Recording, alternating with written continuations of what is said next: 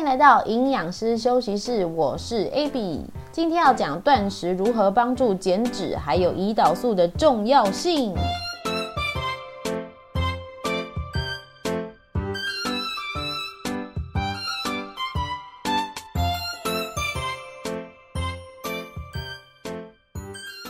这个星期打疫苗之后，比较疲倦的关系，行程表感觉都呃乱了一波。我打的是 AZ 啦，然后接种的时间呢是早上的十点半。打完之后，我就照常去教了两堂课，一堂是舞蹈，一堂肌力雕塑。过程感觉都还好，只有注射的部位，那个手臂的部分轻微有点酸酸肿肿的。那结束一天的行程，呃，晚上准备要去睡觉的时候，才开始有一点点小小的晕。那时间就来到注射后的十三个小时，大约是晚上将近十二点的时候，我感觉到身体很热啊，一测量呢，发现果然就发烧了哈，三十八点三度哦，看来是有被认证为年轻人哦。不过啦，其实这个说法只是一个玩笑话，一个大数的观察。啊、如果呢你施打之后没有反应，其实也不代表呢你是抗体比较低，或者是免疫力比较差。好、副作用跟免疫力并不是一个成正比的关系，每个人的反应会不同，不需要为此呢过度的担心。总之呢，整体来说，我目前为止只有在注射的当晚发烧三个小时之后退了就没事。那由于不舒服的程度其实还算 OK，不会说很难熬啦，所以我没有吃退烧药。嗯，不过我有刻意的在发烧的过程中去多喝水、多尿尿啊，让发烧自然退去。那也因为一直起来上厕所的关系，那整晚就没有睡好。隔天起来，嗯。状况是还可以哦，我自己斟酌 OK，也就依照原本的行程去上那个怪兽的培训课程。因为疲倦、肌肉酸痛的感受还蛮明显的，重训的力量呢就比较减少哦。当然，一方面也是不太敢让自己过度劳累啦。哦，特殊情况呢，还是必须谨慎的量力而为哦。啊，不要再趁这个时候，明明身体就不太舒服，还要在那边破自己的呃记录啊，是不用，是不用啊。Anyway，注射的隔天晚上呢，我很早就去睡了，而且我是那种一碰到床就昏迷的程度哦，一睡就将近了十个小时啊，比我平常睡觉的量还要再多两三个小时，真的是有累到啦。啊！一觉醒来之后呢，精神就好了非常多，身体状态几乎是完全恢复，只剩下施打的手臂有一点点酸胀感。那么之后的几天，其实也跟平常一样，我有爬文啊，关于 AZ 疫苗施打的观察期啊，平均来说，施打的头两天要密切观察自己的状况，那后续的三十天则是要注意有没有。胸闷、腹痛或是无故的淤青等等的症状，哈，这是基于 AZ 疫苗可能有微小的几率，大约是这个百万分之二左右会产生血栓的状况啊。反正就是不能掉以轻心啦，还是要在观察期以内呢，多多注意自己的状况。嗯，开头这边呢，就先分享关于我施打疫苗的经验给大家做参考哦。上一集分享关于断食对身体产生的影响，后来有朋友在贴文的下方留言呢、说自己因为昨天吃太饱，打算隔天一六八来挽救一下。那问我就有没有用啊？有用的地方会是什么？看来大部分的人对于一六八的直觉，果然就是一种吃太多就用用看，但是实在是对于它的作用呢，一知半解的。反正昨天多吃，今天就少吃点，大概这样就好了。这应该是大部分的人对于使用一六八断食的直觉反应，利用断食不吃来平衡一段时间内的进食总量。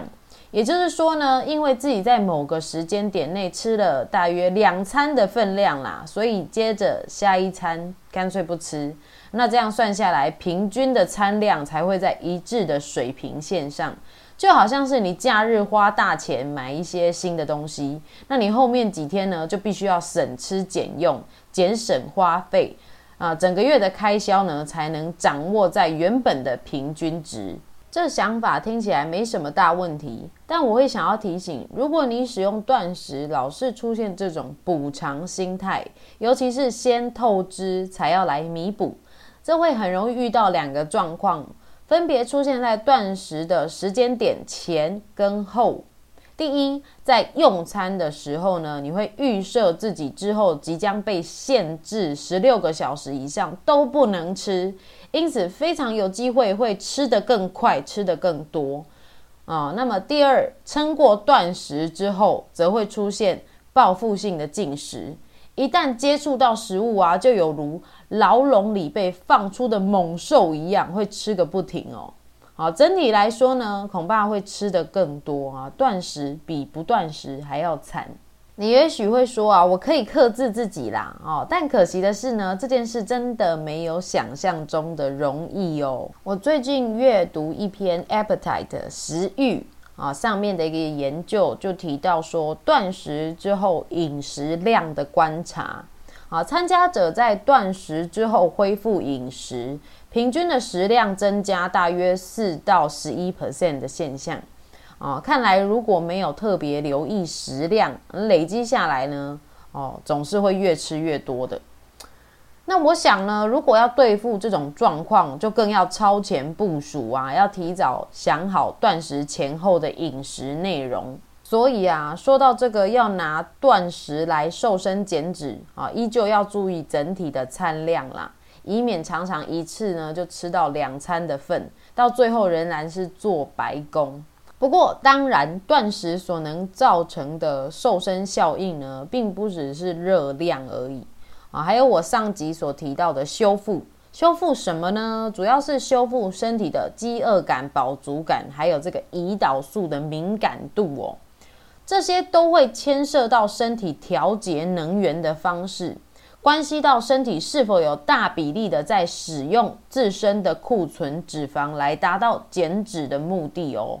不知道大家有没有听过胰岛素？胰岛素它是一个荷尔蒙，针对身体能量的运用这件事情上呢，胰岛素主要的功能是合成作用，它把养分变成肝糖做储存，或是放到脂肪细胞里面。那我们只要吃了食物啊，就会引起胰岛素的反应哦。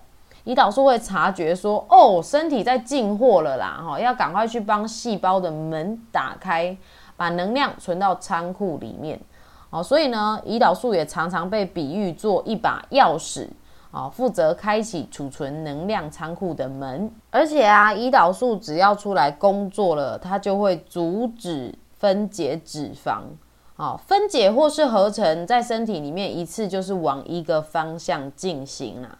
啊，现在身体正在合成，就不能分解啊，因此也有人说胰岛素是一个抗分解的荷尔蒙。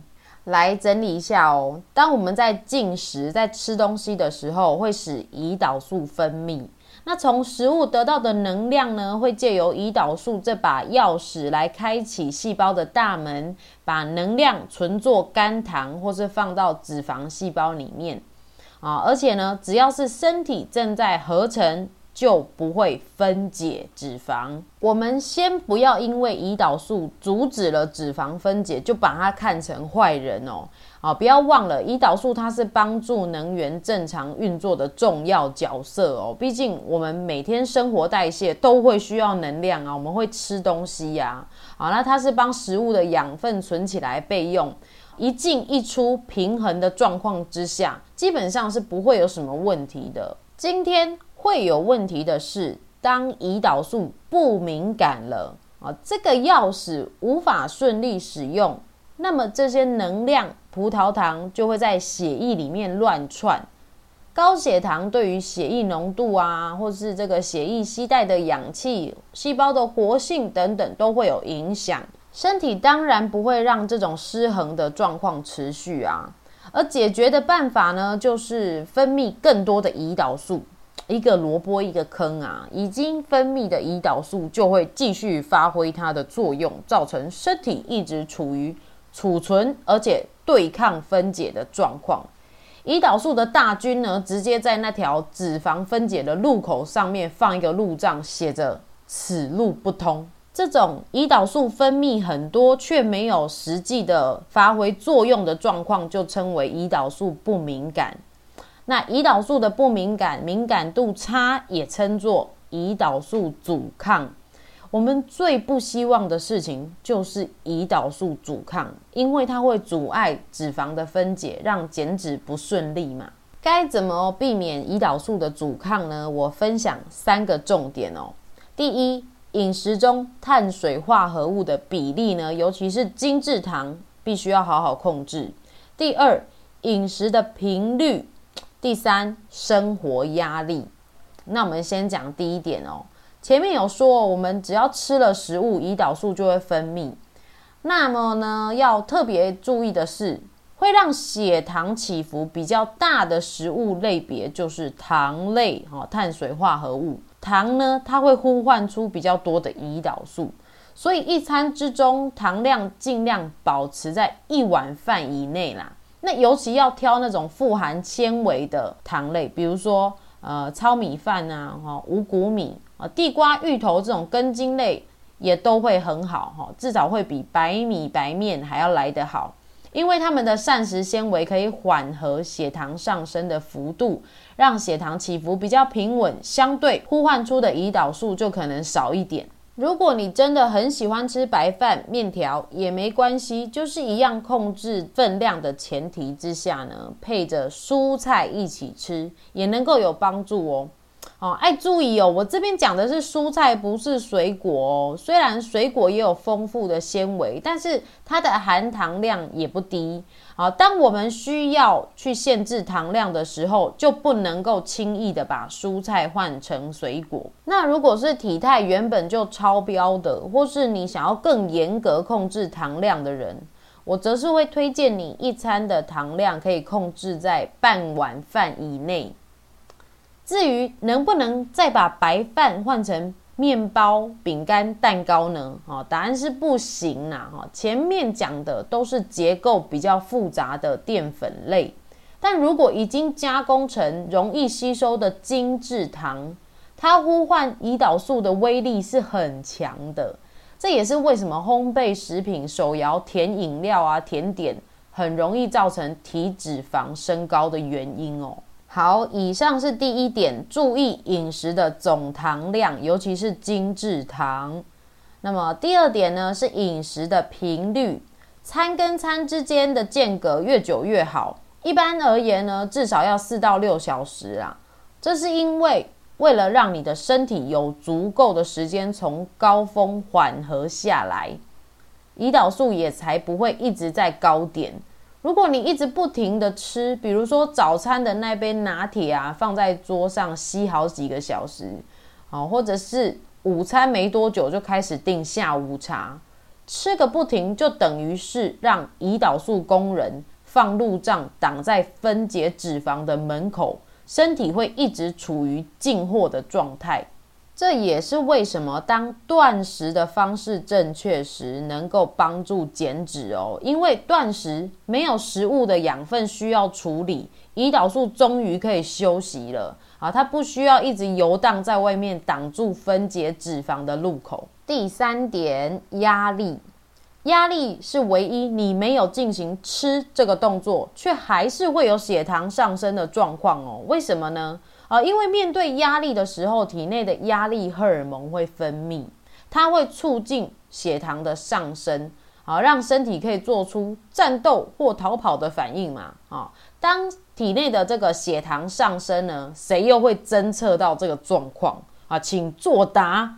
啊，对，没错，胰岛素又出来了。所以啊，如果胰岛素的敏感度很差，将会再度造成这个血糖降不下来，胰岛素的阻抗就出现了，那脂肪分解又变成很困难的一个窘境哦。好，来总结一下，针对你想要减脂啊，可以借由适当断食来修复胰岛素的敏感度，还有分解脂肪的效率哦。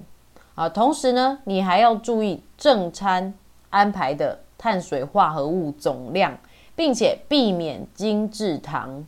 最后呢，你还要注意自己的压力调节啊，我想呢，最棒的压力宣泄方式，还能够帮助呃维持好的体态，就是固定的去痛快运动一下啦。哎呀，每次呢分享这种比较热门的主题，像什么断食啊、减脂、基础代谢什么的，都花我很多时间来编辑稿子。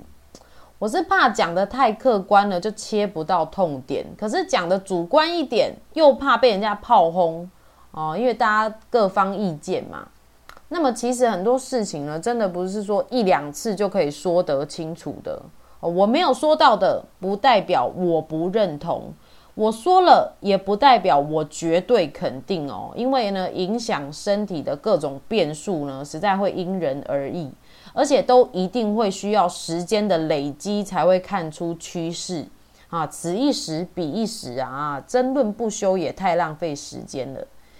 哎，总之呢，一旦了解自己需要什么，就赶快去一边做一边修正。我觉得这是比较务实的啦。啊，毕竟呢，要讲的东西永远是无法交代完整的，所以呢，也只能让我们继续一集接着一集的纠缠下去。啊，好的，今天的节目就到这边。如果你喜欢我的内容，欢迎你订阅我的频道，帮我评分、留言，或是推荐给需要的朋友收听，让更多人知道 AB 营养师休息室，这都会是我创作的动力哦。想要知道更多 AB 营养师的营养健身分享，可以追踪我的 FB 粉专 ABBY 营养师休息室，或是 IG。A b b y 点 e a t 点 l i f e，非常谢谢你的收听啦，我们下集见喽。